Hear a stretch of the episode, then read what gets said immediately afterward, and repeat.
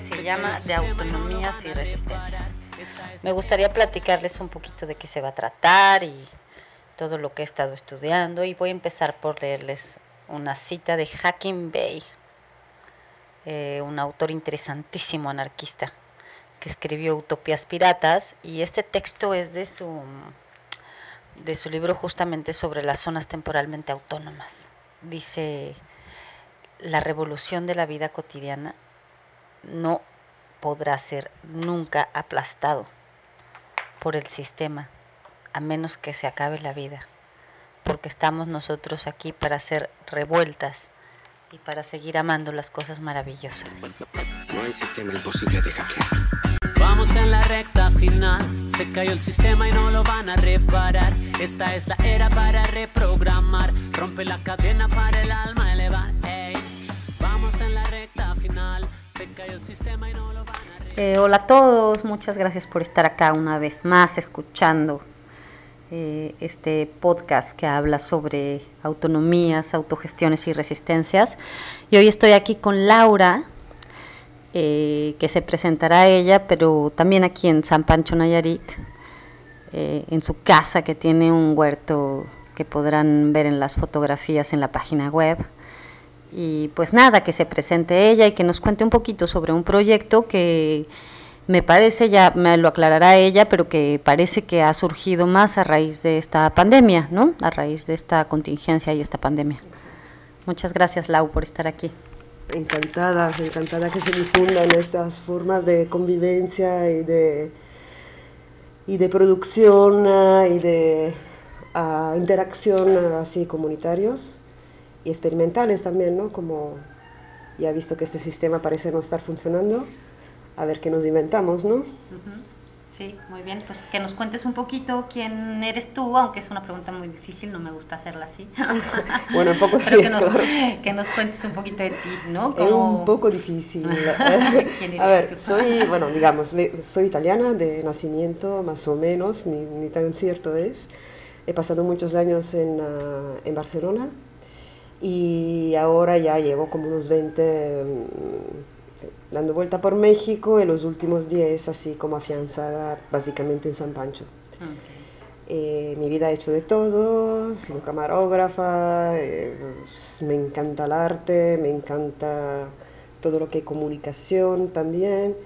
Y desde hace, me gusta experimentar cosas nuevas, me gusta ser libre, ¿no? Libre y poder interactuar con la gente cuanto más fuera del sistema burocrático, para todo, inclusive para el trabajo. Ahora, desde hace unos años soy más, o sea, un gran porcentaje artesana, y vivo, digamos que vivía de esto antes de este cambio de panorama de la cuarentena, que a ver dónde nos lleva. Y bueno, siempre me han encantado las plantas, la naturaleza y todo eso, pero digamos que nunca he ido más allá de tener mis rosas y mis, ah, eh, mis cuatro plantitas en mi terraza. ¿Qué pasa entonces? Pasa que ahora ya no me acuerdo cuando empezó todo este pancho de la cuarentena. Ujú, En marzo, más o menos. Marzo, sí. Pues yo tenía mis mercados y de repente un día dicen, ya, ya no hay mercados. Entonces, bueno, pues yo dije, fantástico, empieza la temporada baja antes de tiempo, algún ahorrito tengo, pues preocupada no estoy. Y me dio para finalmente poder sembrar un montón de semillas que había recolectado, comprado, me habían regalado y que nunca había tenido tiempo de experimentar con ellas. Y por primera vez lanzándome también en lo que comida, ¿no? Pero así, o sea, más como decir, wow, es una cosa que siempre he deseado hacer, ahora la puedo hacer. Ya está, sin, sin más en este momento. ¿Qué pasa? Que en estos días pasan unas cosas curiosas que de repente veo que todos posteando o contando que cada uno en su casa estaba haciendo una pequeña huerta. Que efectivamente después me di cuenta que yo también estaba haciendo lo mismo en mi terraza, pero así como... De ahí me enteré porque decidí de poner eh, lombrices eh, para generar humus en mi terracita.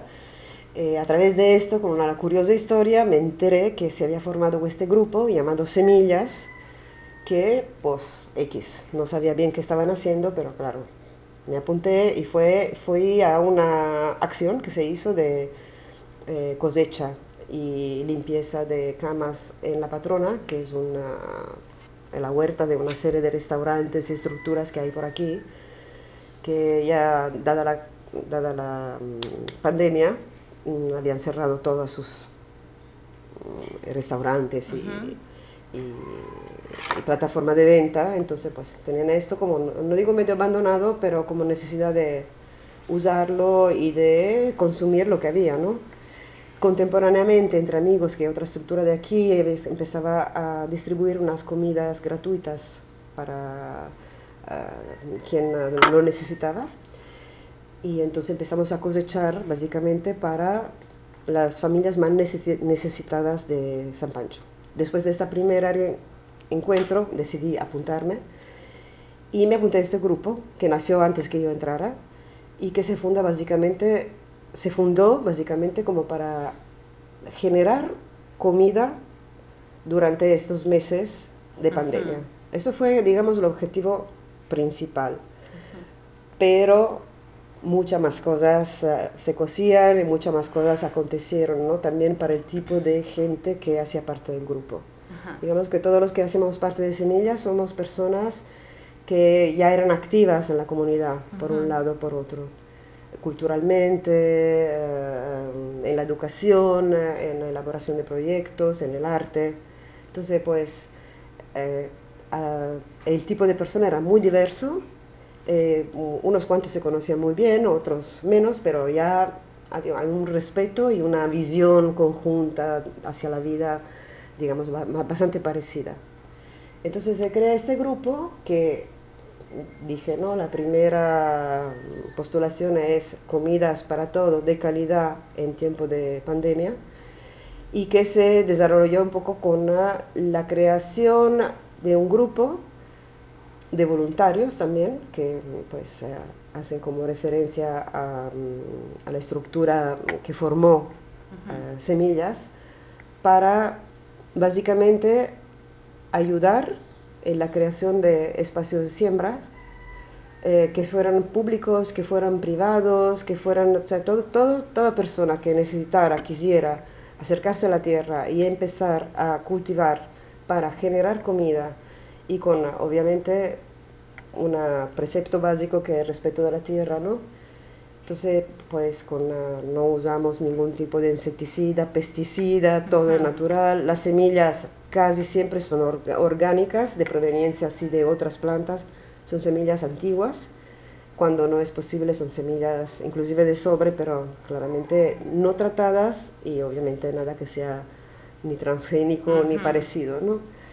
Y también eh, todo lo que es el control de plaga o el control de, de crecimiento y tal, mm, nos, ah, como a través de humus, de lombrices, de composta, de, insecticidas o, mm, repelentes naturales, siempre todo a base de plantas, eh, logramos así como acercarnos más, conocer la tierra, conocer lo que las plantas necesitan acercarnos a los, clima, a los eh, ritmos de la naturaleza y generar comida.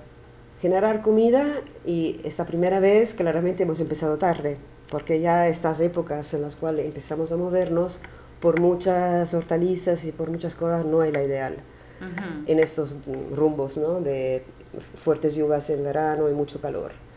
Entonces, pues este año más bien, aunque sí está, hemos tenido cosechas y vamos a tener cosecha, ahora acabamos de plantar maíz en muchos lugares. Eh, y bueno, ahora es milpa, ¿no? o sea, maíz, frijol, calabaza y otras cosas. Yo sigo haciendo, ya que vengo de la otra parte del charco, poner mis ejotes, o que sea, los tomates me dieron, pero ya, ya nos van a dar.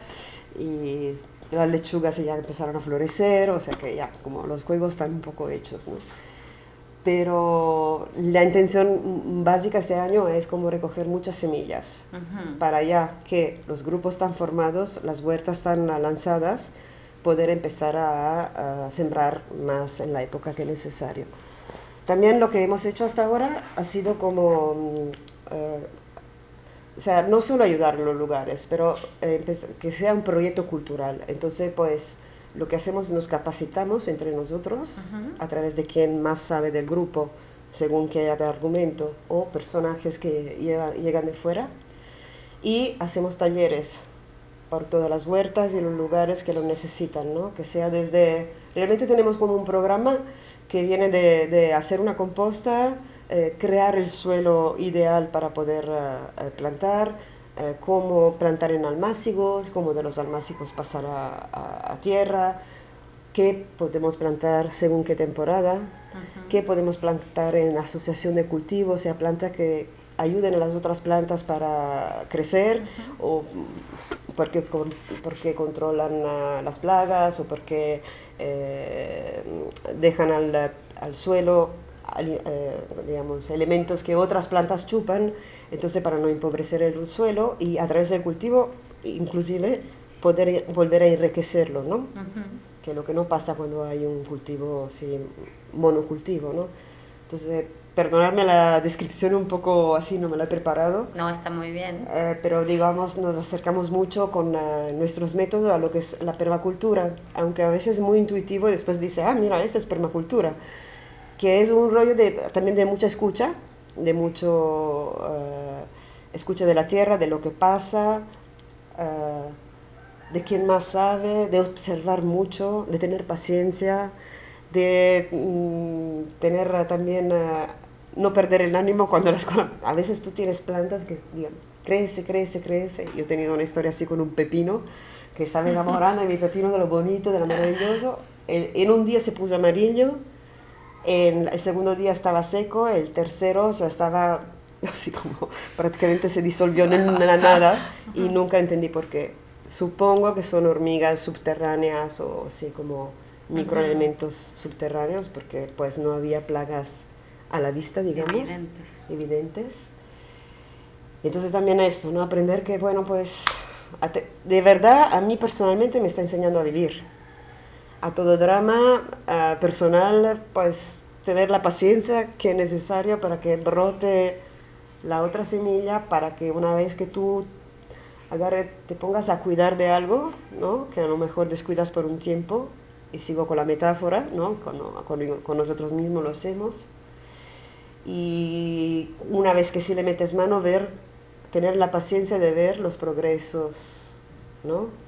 Cada día, cada día, entonces pues Claro, esto aquí es de la siembra hasta la cosecha y hasta después la cosecha de las semillas. Claro. Entonces, pues es, maravilloso, es maravilloso. o sea, te permite de pensar, ah, de vivir en sinergia con, ah, con, ritmos que nos han estado negados, ¿no? sobre todo por la gente que vive en ciudad, que ya no sabemos quién somos, o sea, somos como unos seres autoconstruidos eh, mentalmente, culturalmente, que pero nada tiene que ver con el ser animal con el cual nosotros nacemos en esta tierra, ¿no? Que somos parte de este ecosistema, ¿no? Entonces, pues esto, o sea, de la intención de generar alimento, que era como la acción ahora, porque ahora es necesario, que era la, la acción social, a muchas más cosas, ¿no?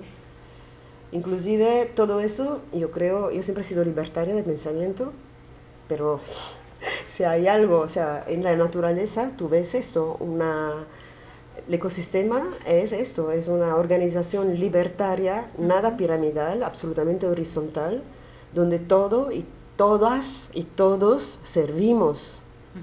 Entonces en todas y todos pongo ser humanos, plantas, animales, minerales, ¿no? Todo. Y si tú ves, por ejemplo, con la planta, además hay tantas similitudes entre el animal hombre y las plantas, desde la respiración, la necesidad del sol, del agua, del alimento, o sea, somos lo mismo, o sea, digamos, con, pero venimos del mismo, del mismo núcleo, ¿no? Y reconocerse como tal, a mí me está simplificando la vida. O sea, sin negar todas las construcciones maravillosas que podemos hacer culturalmente, mentalmente, con esta extraña, extraña cosa que tenemos que se llama cerebro, eh, pero hay que cuidarlo, ¿no? O sea, hay que controlarlo esto. Es un plus que tenemos, que bien usado, fantástico, mal usado es horrible, ¿no? Entonces, eso un poco desordenadamente. A nivel social siento que eh, ese tipo de trabajo propulsa el ayuda comunitaria, mucho, o sea, siempre, diría yo, hasta ahora ha sido siempre deslindada de lo que es el dinero. Como mucho es, o sea, puede ser, ha sido regalo, regalo de esfuerzo, regalo de conocimiento, regalo de ayuda, regalo inclusive de, de insumos, ¿no? de, de, tierra, de prestar herramientas, de, de, muchas cosas. Y si no, y o trueque.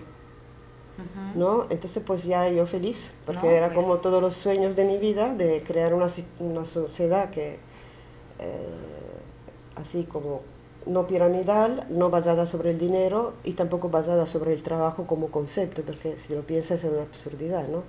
Tú sales de casa, vas a trabajar para pagarte lo que si no trabajaras estarías haciendo, que es construir tu casa. La comida, la casa, claro. Producir tu comida, ayudar a los demás a esto, porque pues normalmente en muchas comunidades antes, si yo necesitaba una casa, todo el pueblo construía mi casa y después yo iba a participar en la construcción del otro que necesita la casa. Si se hace una huerta, se hace una huerta comunitaria o cada uno una, yo, eh, cuando yo me lo que me sobra te lo doy y tú me das lo que tienes.